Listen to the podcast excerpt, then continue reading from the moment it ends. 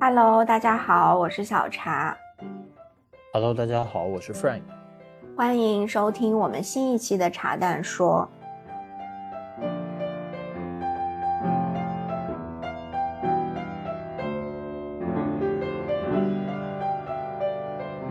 一期茶蛋说呢，是就是今天下午 Frank 突然打电话给我说，我们已经很久没有更新了，今天晚上不睡觉也必须要录一期。然后他就逼我想一下，我们可以讲什么，我就也在微博上发了一条微博，问问大家想有没有什么想听的，嗯，然后大多数其实还是跟职场相关的嘛，我就跟 Frank 也碰了一下，嗯，刚好也看到大家问了一些，比如说，嗯，从学校到职场的一些变化呀，然后职场上的一些焦虑啊等等的这些，我们就想那还是讲一个跟。就职场的人际相关的吧，刚好我们其实下周也会有一个关于职场情商课的一个火箭班的啊，就是一个一新一期的火箭班，我们就想讲一讲这个其实怎么聊都聊无法穷尽的这个话题，就选了一个关于怎么样去讲你的职场故事的这个主题。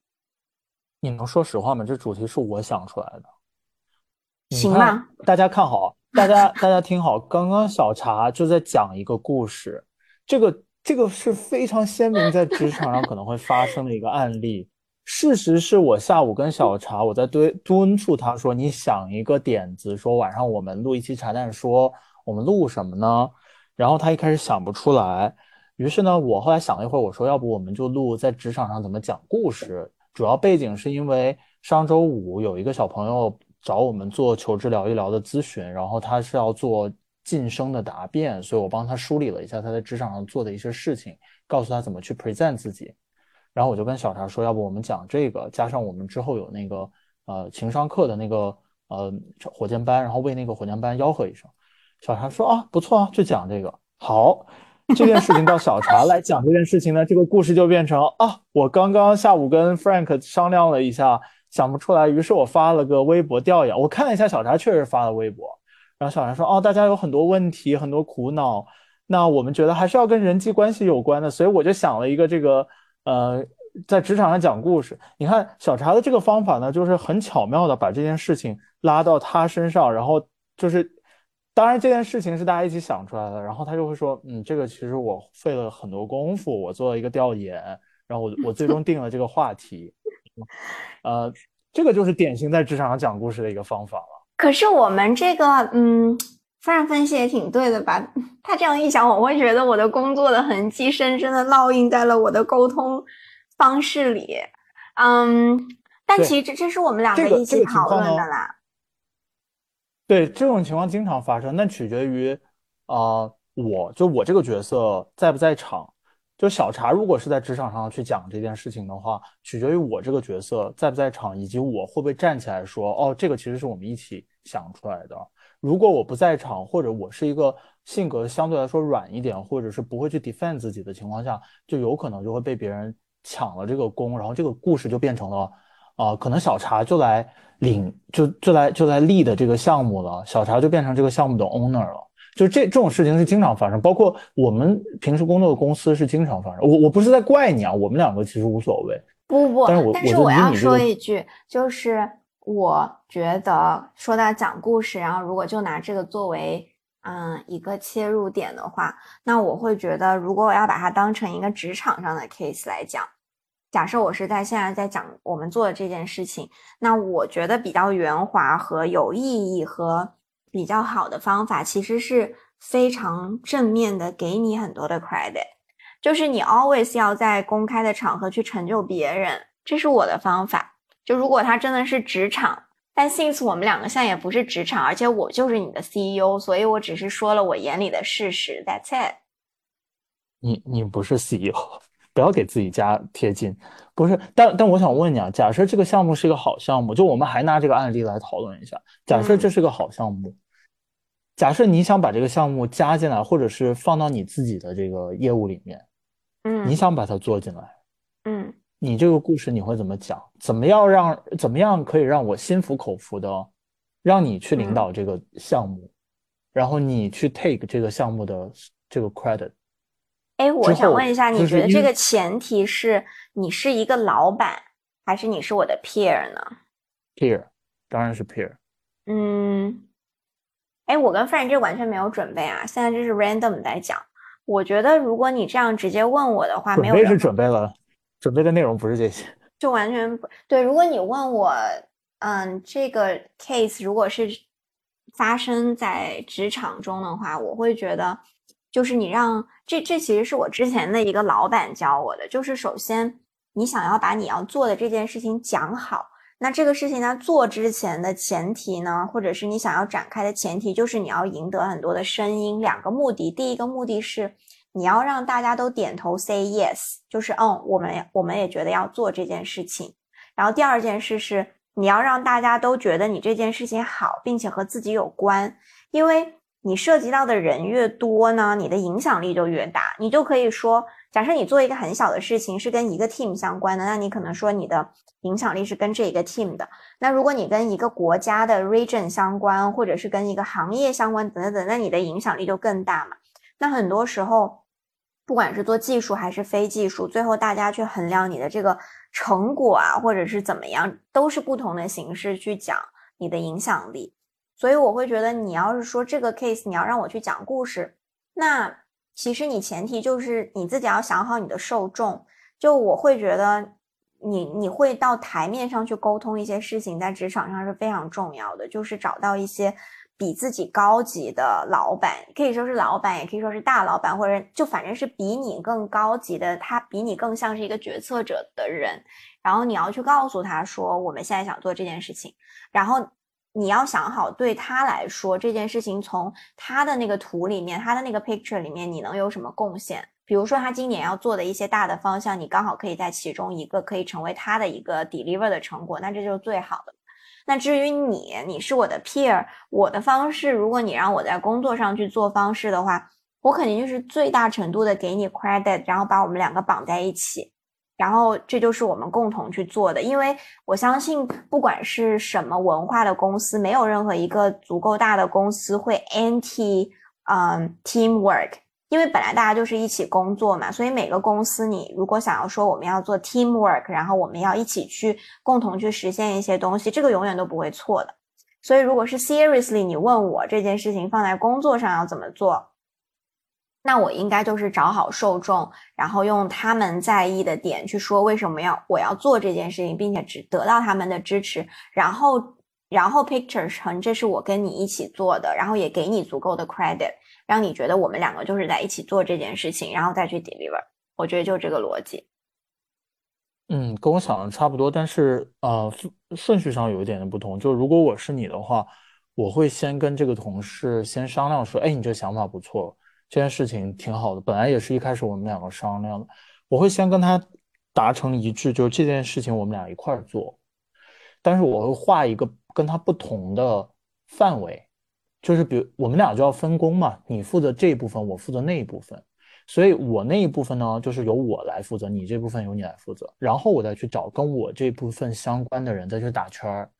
然后去跟别人说，哦，你看我们要做这个，你要不要支持一下或者参与一下？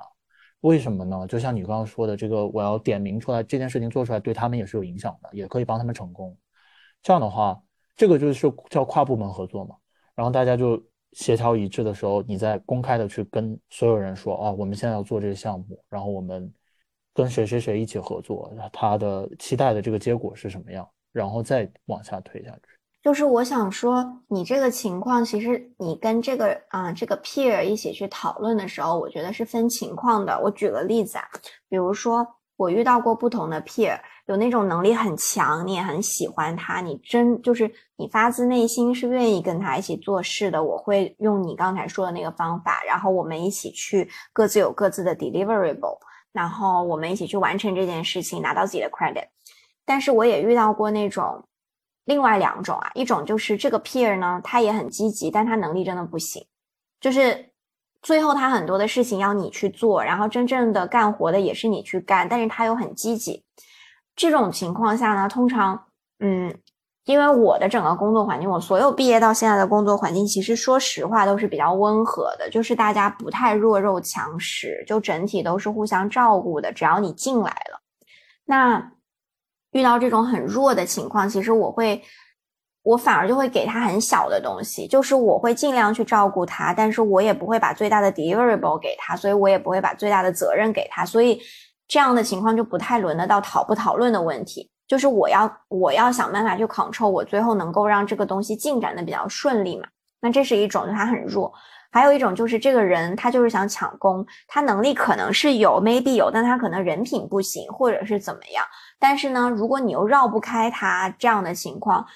这种我会分得非常清楚。但是我也会。嗯，就是同就是这件事情，假设有几个比较重要的组成部分的话，那我应该会心里想得很清楚，就是有什么是我一定不可以放的，然后有什么是可以给他的。嗯，我觉得这种是分情况讨论里最糟糕的一种吧，就是你遇到一个人只想抢功，但是他其实人品也不行，或者能力也不行。我觉得大多数情况，大家讲到合作，其实都是因为这样子的人会带来一些麻烦和困扰吧，所以就没有你刚才说的那么顺顺利了。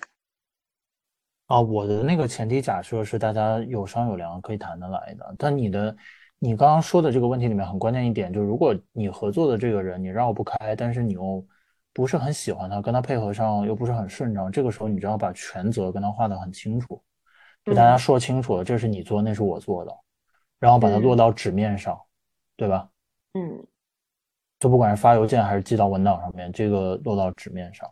嗯，然后这个案例我们先讲到这里啊。那个，我们接着 讲我们准备的内容吧。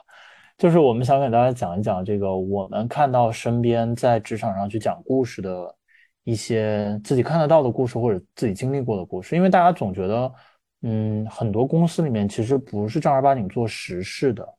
很多人升职都是靠画大饼啊，然后去做一些 presentation 啊，去讲故事，然后慢慢的升上去的。其实你要问他。他的工作能力强不强？其实大家就会觉得他其实业务能力不强，但是他只是会做汇报。所以我们想就这个问题讨论一下。我我想先问一下小川，你觉得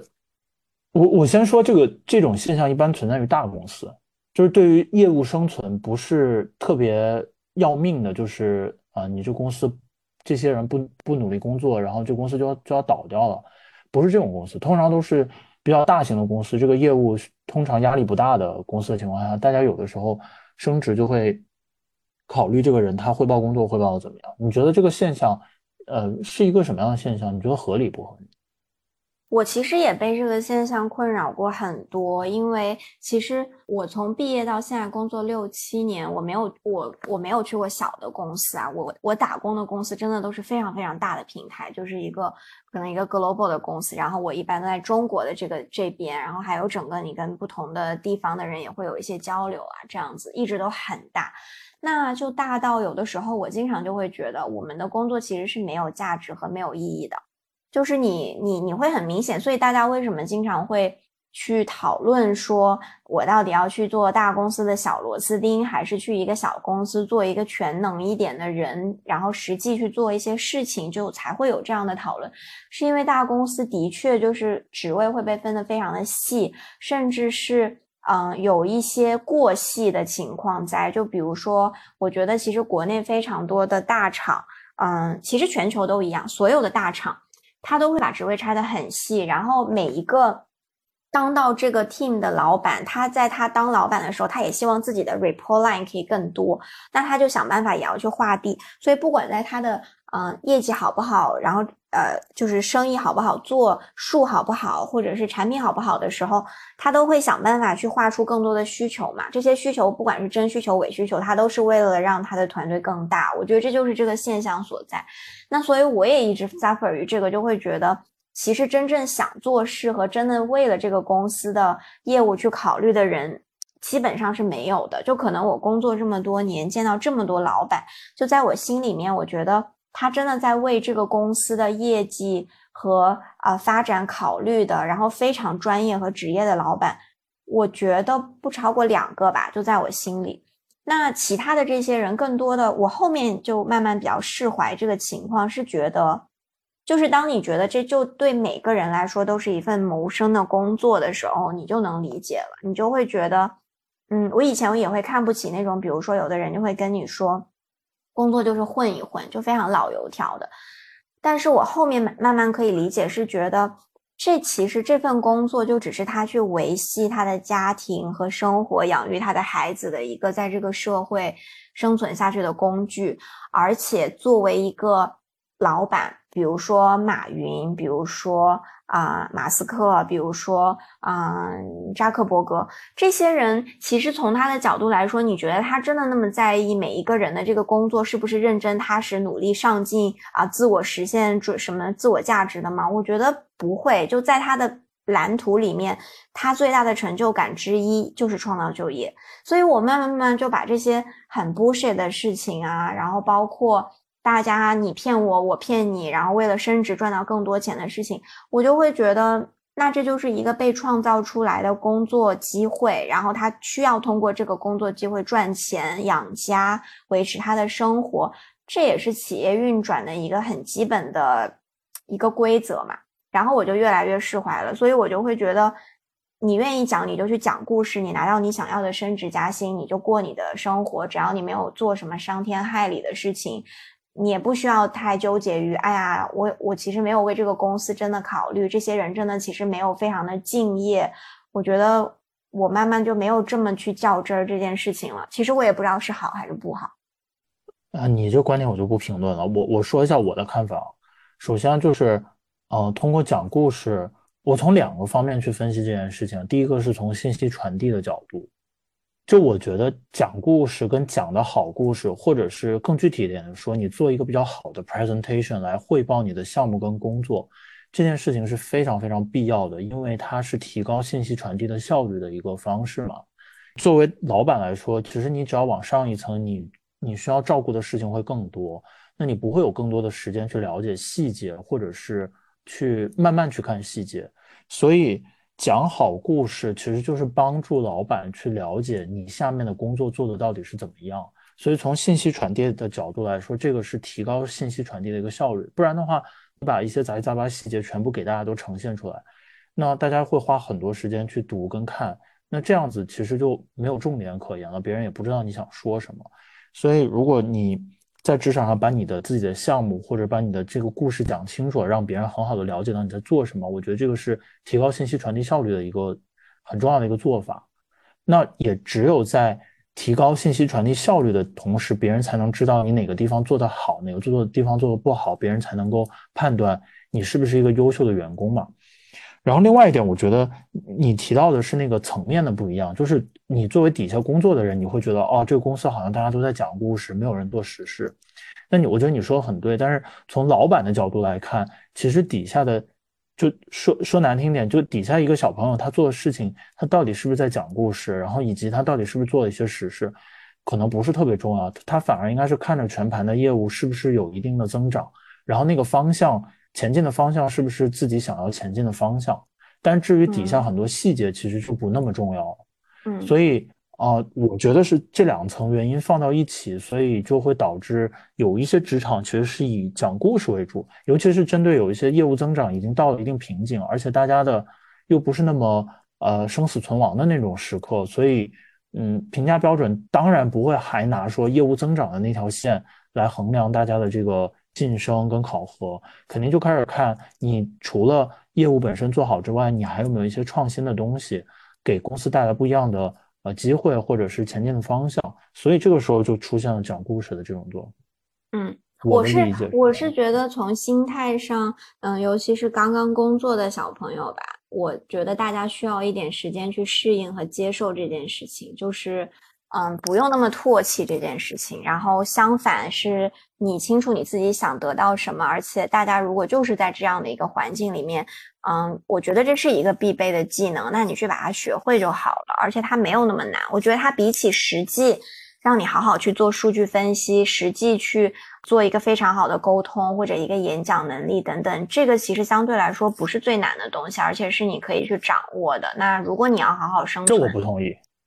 这我不同意。这个我觉得反反而是最难的，这个是最难的，而且这个是基本上就是你怎么去跟别人沟通，怎么去讲故事这件事情是学一辈子的。我觉得跟别人沟通是很难，但是讲故事这件事情是简单的，是因为我是这么觉得啊，因为我觉得在职场上需要你讲故事的场景，就你觉得很多人很会讲故事，但是你有没有量化过？我量化过，因为我以前觉得自己不是很会讲故事，我也不是很会做 presentation，但是我后面去量化过，就是我一年到底要做几次这样的沟通，其实没有几次的。那我去完成这个做最后达到自己的目的，我唯一的方法就是充分的准备嘛。我觉得它没有那么难，是从这个角度。你的那个量化标准是，你是以去做 presentation 为这个对啊，不管是跟很大的老板，还是跟很大的一个 audience 嘛，那这个就是我拿到 credit 是的一个最重要的一个表现嘛。你日常去跟你的同事讲话，其实也是一个讲故事的，就好像你刚刚说我要说服别人跟我一起参与这个项目，这个其实也是一个讲故事的一个过程。我我的想法是这样，其实为什么我觉得讲故事这个东西，就像小茶说的，我觉得是对的，就是大家可以慢试图去接受这个事情，并且想办法学习这个事情。嗯，主要是我现在的老板呢，他其实你可以理解为一个企业的老油条嘛，因为他也做过上市，就他之前创业也创业到那个纳斯达克去了，然后他所以就在一个大公司里面蹲着，然后享受生活什么的。他的一个最厉害的技能就是在企业内部去讲故事，然后去影响别人。嗯，他通常讲话跟所有人讲话都是慢条斯理的，然后特别温和，永远都是先肯定别人。嗯，我我一开始我在我刚毕业的时候，我也不觉得在企业内部讲故事是一个特别值得敬畏的事情。但是直到我看到我这个老板，我觉得是非常值得敬畏，因为我有时候会跟他说：“哦，呃，老板，我想去跟大家讲一下这个事情。”他说：“那你要怎么讲？”我就跟他说一下我的思路，然后他说：“你等一下，我帮你想一下。”然后他马上就给了另外一套说法，就他说：“你这个你这件事情要从这个角度去跟大家讲，这样大家比较好接受。”结果就是他给的建议确实是非常有效的，就是他在通过不同的语言话术去跟别人沟通一件事情的时候，可能会面对的阻力会变得更小，所以他推荐事情会变得更加顺利。我觉得，所以从这个时候我才意识到，哦，原来这件事情是在企业内部是非常必要的。那换句话说，这样的技能不光是在企业内部，你在企业外部，你去做一些事情，哪怕你。你有的时候出去交个水电费啊，日常生活里面你面对一些人啊，你可能都需要一些沟通的话术，让别人更加的、更加顺畅的去跟你沟通。所以我觉得这些都是 transferable 的技能，就是可以迁移的一些技能。对，嗯，那如果你就只是，我们就只是回到只是职场上的话，你有没有那种？我觉得我我突然没有想到，就但你有没有什么那种？特别值得、很典型的跟大家说，你看这个讲故事就是很重要，或者你特别生动的一个可以总结出来的一个 case 可以跟大家分享。我我我给大家讲一个我特别失败的案例，我觉得那个真的 挺好笑的。嗯，就是我我大学刚毕业之后，我第一份工作是在一个很大的德国企业里面工作，然后德国企业其实是比较所有的项目都是自上而下的，就是老板说要做什么，大家就会。玩命的做什么，然后会把这个东西准备好，然后去给老板去做汇报。然后我当时负责，因为我当时做 marketing 嘛，然后我们公司的销售团队想要做一个开一个会，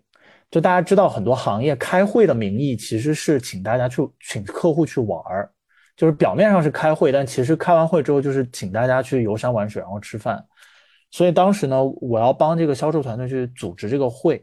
然后我的那个 manager 就说：“哎，Frank。”给你一个展示自我的机会，去跟我们的那个老板，就是大老板说一下，汇报一下你这个会是怎么准备的。然后我说好，我进去试一试。然后我那个 manager 跟着我一起啊。然后我一进去，老板问我的第一个问题就说：为什么销售团队要办这个会啊？因为我跟销售团队经常在一起，我知道他们的想法是什么。其实他们的想法就是。去娱乐这些，就是让这个客户玩的开心，然后这样子他们可以拉近关系，销售嘛，很多人其实是这么干。嗯，所以我当时想都没想就直接说，哦，销售部他们想要 entertain 这些客户，这算讲错话 entertain 就是让让这些，就肯定是讲错话啊！就我就说哦，销售那边老板老板问你为什么要做这个，就我拿着一个项目的汇报去跟老板准备过，老板第一个问题是为什么要做这个。为什么要做这个会？我说销售那边想要 entertain 这个客户，所以要做这个会。然后老板就瞪了我一眼，说：“你这个话出去说是要杀头的。”然后我那个 manager 就在旁边说：“哎，不是不是，Frank 不是那个意思。然后是是因为什么什么，然后这个行业现在是需要大家在一起去研讨一个方向，然后立刻就把那个格局又拔高了，就是说了一些冠冕堂皇的理由，就帮我去圆这个场。然后我那个时候其实我那个时候特别不解，我就说：你你这个事实上他就是大家一起就是吃吃喝喝，开那个会就开两个小时，剩下两天时间都在玩，为什么？”大家非要说他是去做行业研讨，那其实行业不研讨呀，其实都是玩。但是我后来慢慢的明白这件事情是，有些话是能说的，有些话是不能说的，就是有些话要说的冠冕堂皇，这样子大家相互才能把事情更好的、顺畅的去进行下去。因为比如说我那个说法，如果你到了任何一个层级这么去说的话，就真的是要杀头的，是没有任何一个老板能够接受。说底下的人说我要请客户去吃喝玩乐，我就让你过这个项目，这是不可能的。所以我后来才明白，哦，这个是一个特别特别失败的案例。嗯，但后来有给你带来什么不好的后果吗？是不是好在你是小朋友就过了？对啊，因为你刚工作嘛，所以就也没什么太大所谓，我也没太放心上。但是我觉得确实是一个挺不一样的体验的。就那个老板真的是瞪了我，而且还是女老板。就是比较犀利那种女老板，所以她瞪人的时候还挺可怕的。OK，那我觉得讲话这件事情，其实，嗯，我有的时候也会讲错话，就是因为我讲话是比较直的。然后这个东西就有的时候挺双双刃剑的，就一方面有一些喜欢你的人可能会觉得你讲话很直、很爽、很 chill，但是你也一样会犯一些。没有办法 record 的错误，我觉得就是这样。但这个完全就是靠你吃亏吃的多了，你就会在一些地方更机警，然后嗯，你就会更小心吧。我觉得这个没有办法，就总归或但是相对比较严谨和讲话就是就在嗯讲一些事情就是比较严谨和周全的这种性格的人呢，我觉得在职场上讲故事，他们其实也是有一定的优势的。比如说，我觉得 Frank 身边那些考公务员。答那些题答得特别好的人，你让他们去讲一些故事，其实不管是在外企、民企、互联网还是什么，他们都是可以讲得更好的。其实这个啊，那个，我昨天在跟我们那些讲师准备我们火箭班，就是职场情商课的那个火箭班。嗯，我发现其实大家不同行业的人在对于职场上怎么做向上汇报这件事情，或者做向上管理啊。很多方面都是相通的，就是他们虽然是有的是在国营企业工作，有的是外企工作，有的是在民营企业工作，其实本质的逻辑都是相通的。包括我们请 Vivi，就是心理学的那个 PhD，他来给我们做一些心理学上的一些分析，就职场上的这些人际交往的一些现象，它底层的心理学逻辑是什么样，你就发现其实都是相通的，无非都是人性的一些东西，要么就是人性都是自私的，都是虚荣的，然后都是利己的。就是，就 Vivi 跟我说，其实听起来有点悲哀啊，但确实就是这样。然后，比如说，呃，其实人也有动物性，也是可以被训练出来的。比如说，你要给一些正向反馈，然后他就可能会听你的话。然后 PUA 又是怎么回事？就是这些其实都是很人性、很动物性的一些东西。所以，我我所以我想说的其实是就是。嗯，这些都是相通的，就不不外乎你是在职在私营企业还是民营企业还是外企，只是他们的呈现形式会有点不一样，就大家用的语言方式、沟通方式稍微不一点不一样，但本质还是一样。嗯，你有没有什么样的故事？你觉得是你讲故事讲的比较好的？你不觉得我在工作上是很会讲故事的一个人吗？你是特别会讲故事的，所以我想你跟那，我很喜欢你讲你你面试讲的那个故事。嗯，这是很多年前的一个故事啦，我可以跟大家讲一下。就是，嗯，首先我当时面，呃，我们就把它说成我我正在工作的公司是 A 公司，然后我要去面的是 B 公司。我当时是跟 B 公司在面试，然后呢，B 公司的这个名公司的 title 有一点像那种。挺神坛的一个公司啊，就是大家肯定都会觉得哇，如果能去就很怎么样。但是呢，我当时的心态不太一样，因为我 A 公司也很好，然后我在 A 公司非常舒服。我当时去 B 公司面试，就完全是出于一种，我就聊一下玩儿，我没想要走的那种心态，所以我也没准备什么。然后呢？我在 A 公司做的那些事情呢，其实是跟嗯 IT 比较相关的那种，你可以理解成是 IT 的咨询吧，就是是给那种各种 package 啊，然后各种 solution 啊，然后要跟你的架构师啊这些等等在一起去工作的，然后去给一些比较创新的，嗯，也不能就什么样的行业都有吧。但当时我刚好负责那几个 case 都是那种教育行业方面的，然后是那种科技教育行业。那我当时去面试的时候，其实。中间就会有一个很大的 gap，就是因为 A 公司和 B 公司不是一个行业，虽然听起来他们是一个类型的公司，那种美国公司，但是他们提供的服务、面对的啊客户和解决方案都完全不一样。就算面对一样的客户，这两个公司面对的部门都完全不同。那其实你这个中间就会有你去跟别人讲你现在做的一个故事的时候，而且啊前提是这种公司的面试其实全部都是那种。就是 tell me a time when 的问题，就比如说你觉得困难的问题啊，或者你有没有解决过什么呀？然后你什么事情可以表现出你的沟通能力啊、协调能力啊？就这样的一个大的背景。然后我当时去面的时候，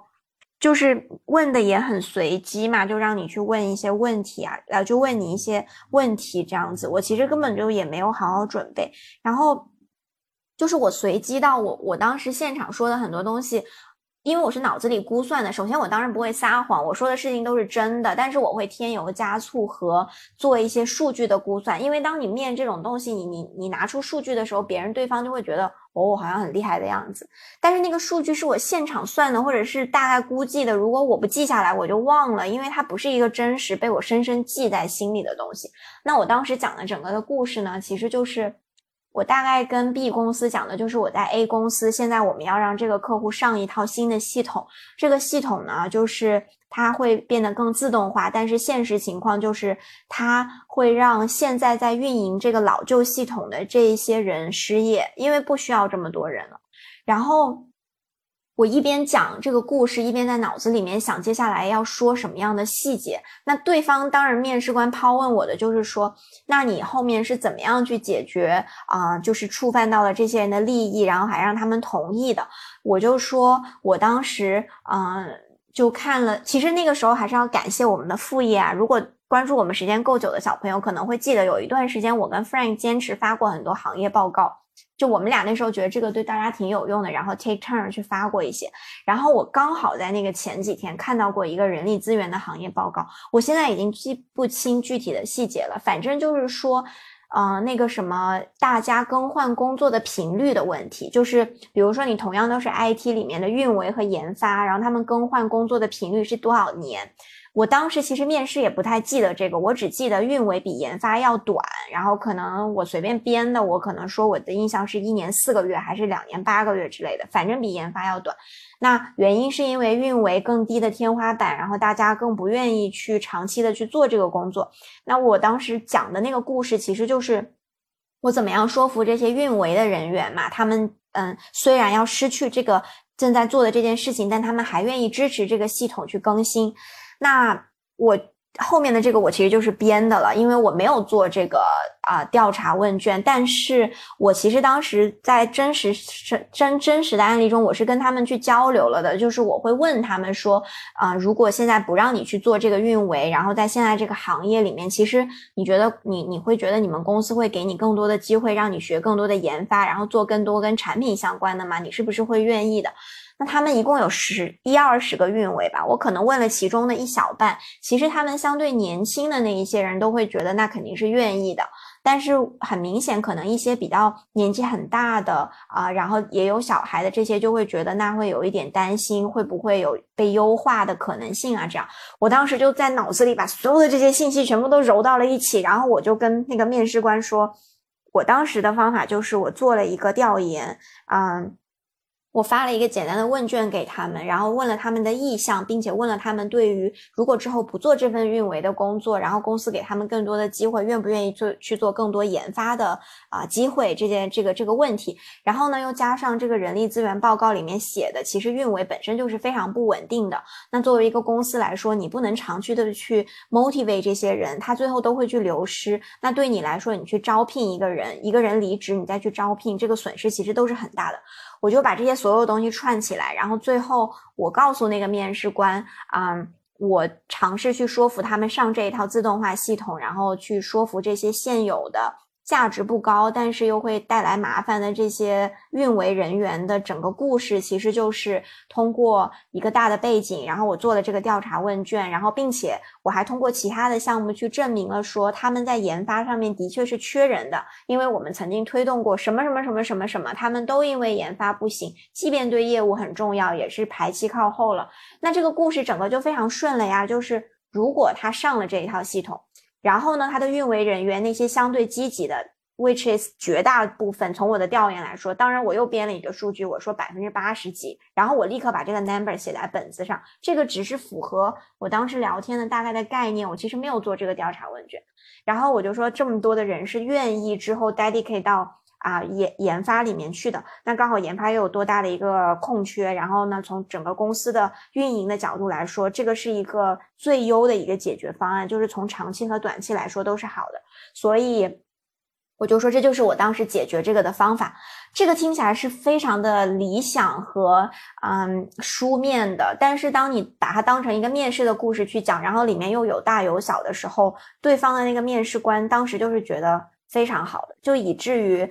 嗯，我最后面试的那个程度，我是因为这个面试还认识了几个朋友，就也是因为那些面试官觉得，嗯，小茶这个面试还是有一点厉害的，然后当时就非常的 outstanding。但是其实就完全是靠讲故事，就是我做了一些零散的事情，然后完全靠故事和你怎么样去包装把它串起来的。我觉得就是这么一个故事，Frank 讲的应该就是这个，是吧？我讲清楚了吗？你觉得？对我讲的是这个，嗯。你看，你没有准备的情况下讲这个故事就会有点乱。其实这是个特别好的故事，但是因为我跟小茶提前准备内容的时候，我没打算，就我没提醒他要讲这个，所以他没没梳理他当时这个故事怎么去讲。所以他讲这件事情的时候呢，又要给大家介绍这个背景，又要介绍从不同的人的视角，从面试官的视角，从他自己的视角来介绍这件事情，所以就显得有点凌乱。那简单来说，就是小茶讲的这个故事就是。大概有百分之七十到八十是真实发生的，然后剩下百分之二十是在这个基础之上，他添油加醋了一把，然后讲的就是他去服务客户，然后用一个特别聪明的办法去说服客户，让客户买他的解决方案。本来客户是不愿意买的，但是他 offer 了一些不一样的视角，说服这个客户去买这个解决方案，对吧？嗯，我记得你当时还说卖了卖了一些培训课给他。哦，也有吧，就是说整个 package 成什么，然后。嗯，因为我我面 B 公司的时候，B 公司那个 role 其实它也算，嗯，不算是销售，但是它算是 support 销售，就也是那种你要 deliver 出实际让客户去 purchase 的 purchase 你们的服务的一个 consultant。那这个 consultant 就是你得非常明确的说，我能 package 什么东西啊，然后我能达到对方的很多的利益的点啊，blah blah blah 这样子。所以我当时就脑子里把所有可能我卖培训并不是卖给。这一家客户，我把我所有做的那些事情，然后 random 的全部从脑子里拽出来，然后拼到了一个 case 上。我基本上就是这么面试的。哦，所以卖卖卖培训那件事情是卖给第二个客户，但是你把它装到这个故事上来了。对，就差不多的一个客户，但是就很多时候没有那么多巧合嘛，你不会有一个完美的 case，这个客户所有的场景都遇到了，但是你面试的时候，你就可以把它放到一起嘛。我就是这个方法啦，因为你没有机会讲那么多的故事，嗯。我基本上这样，而且其实我有时候面试准备故事，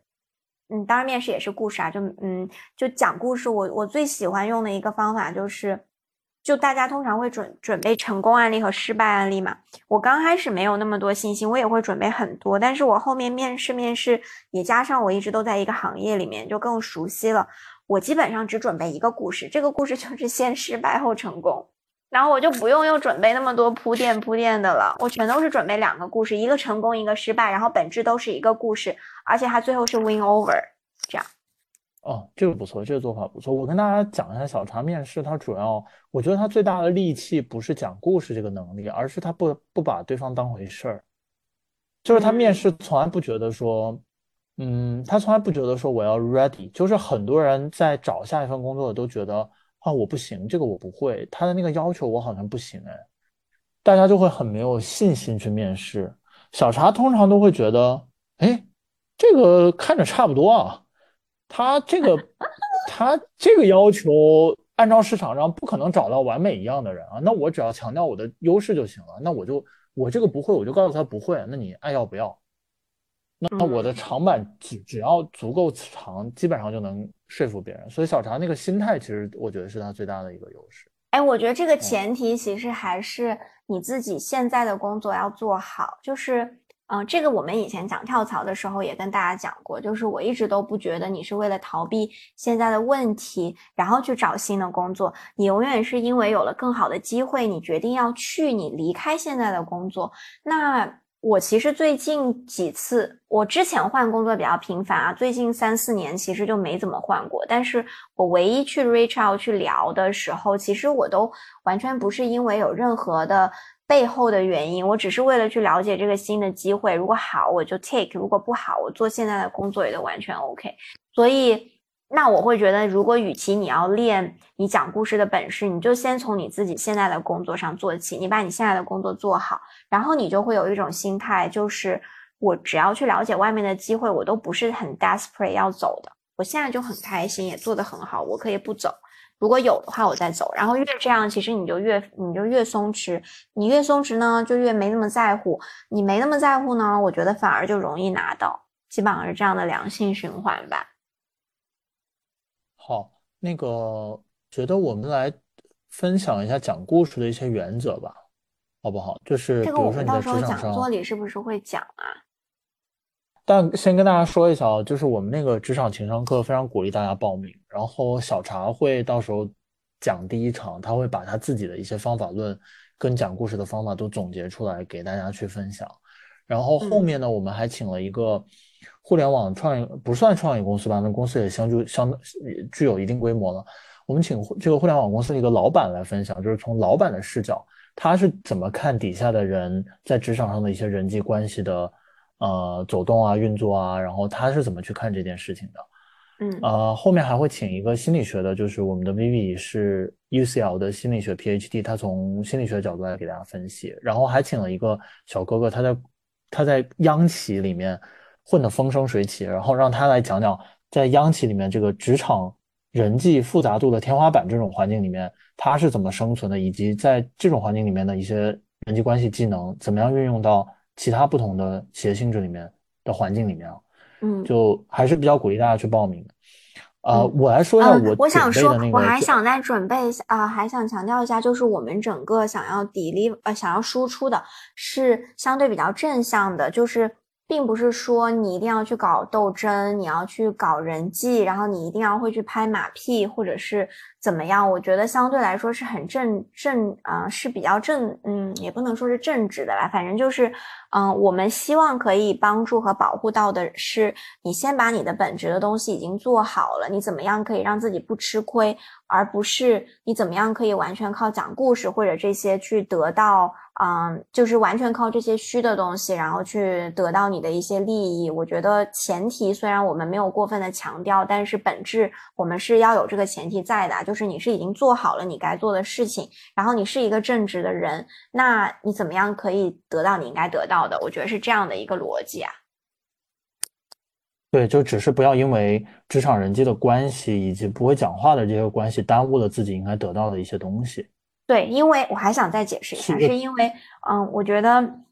包括我自己的工作环境也一样，我相信大家也都会有，你总会看到很多小人得志，让人觉得非常恶心的事情。我觉得这个在哪里都会发生，嗯，然后我也觉得，嗯，因为很多很厉害的人在企业里面，其实我们是很难见到的，因为要不然他就已经是很大的老板了，要不然他就已经出去创业了。所以你不要因为自己身边看到了一些小人得志的事情，你就怀疑说。我是不是想要得志，也需要能够有能力去做一个小人？我觉得不是的，而且我相信你走得更高更远，一定是靠你相对比较扎实的去做事的方法，你正直的为人啊，你也保持善良，然后你还会这些方法。我觉得这个是比较啊应该去追寻的吧。所以我们愿意去分享的也相对都是后者啊。所以大家不要有任何的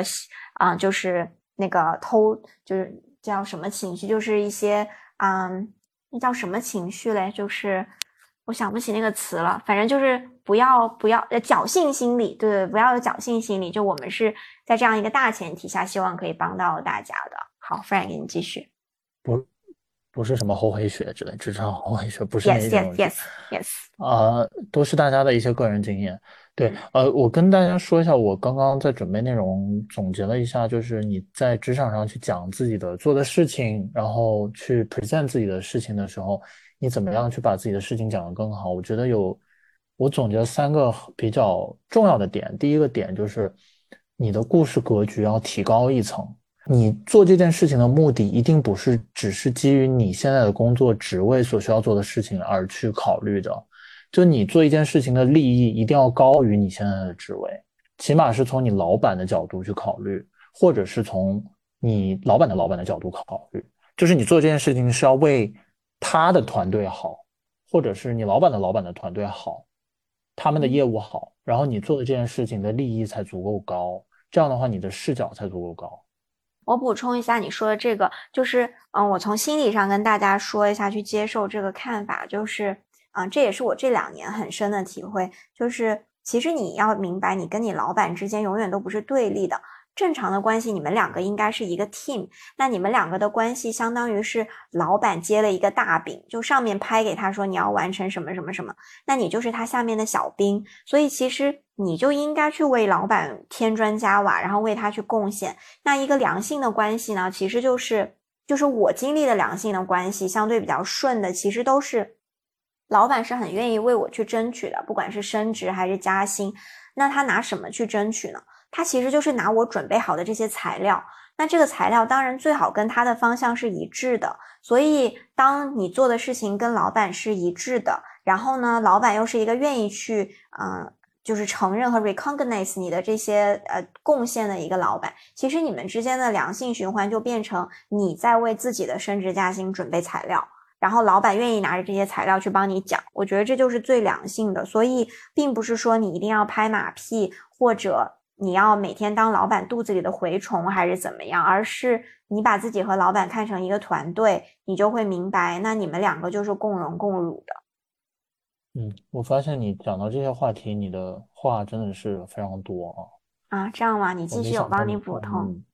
那我我逗你了，你讲就讲，没关系。然后，呃，我我也我再说一句，就是你的那个故事格局要提高一层。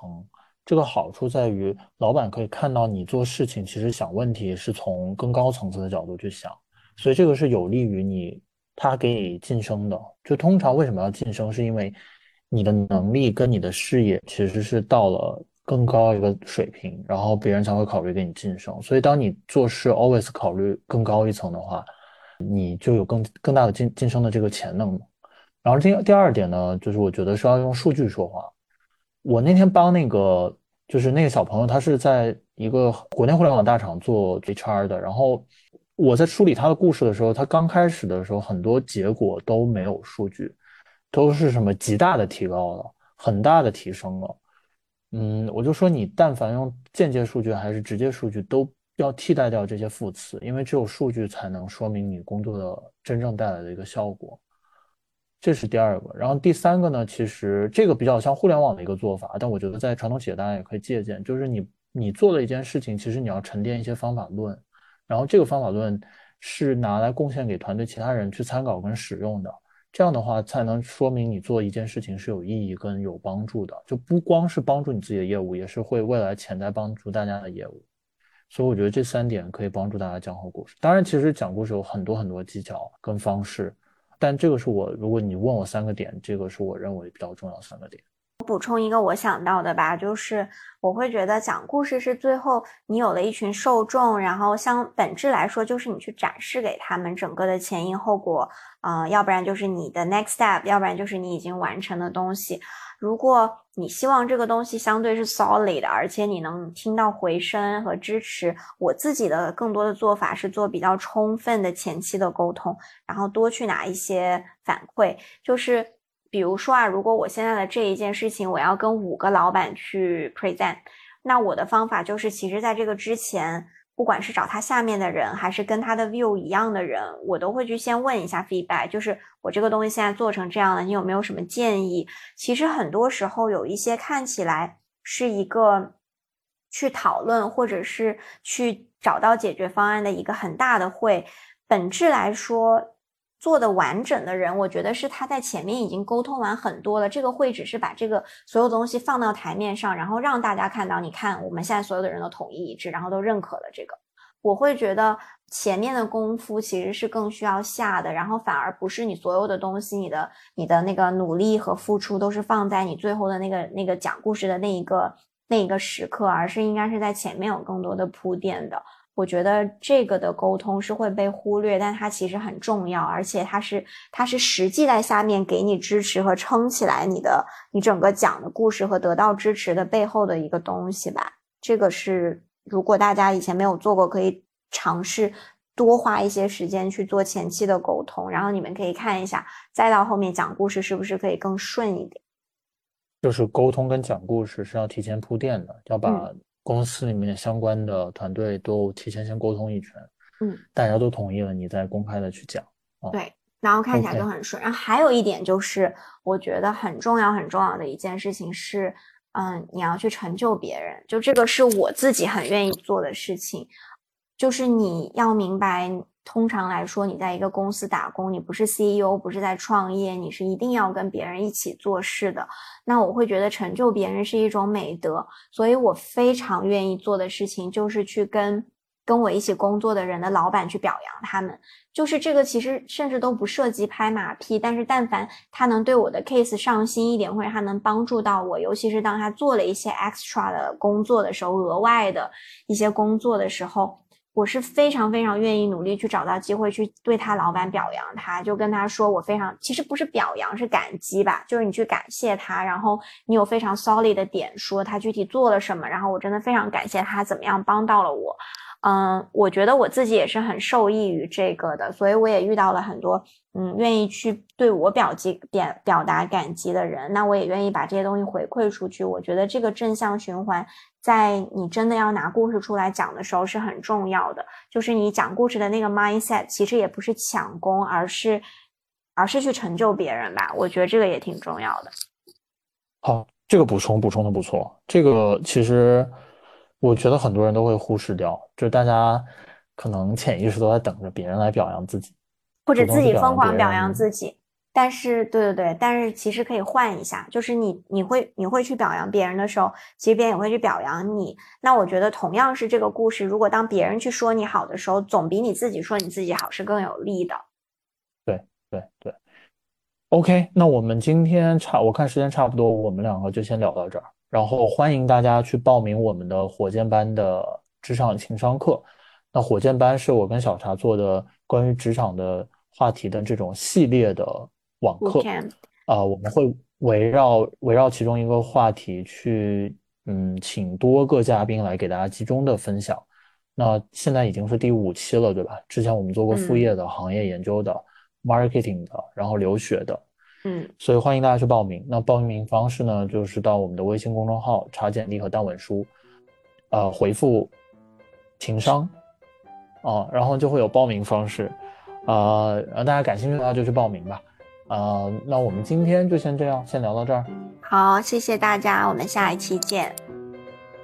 拜拜。谢谢大家，拜拜。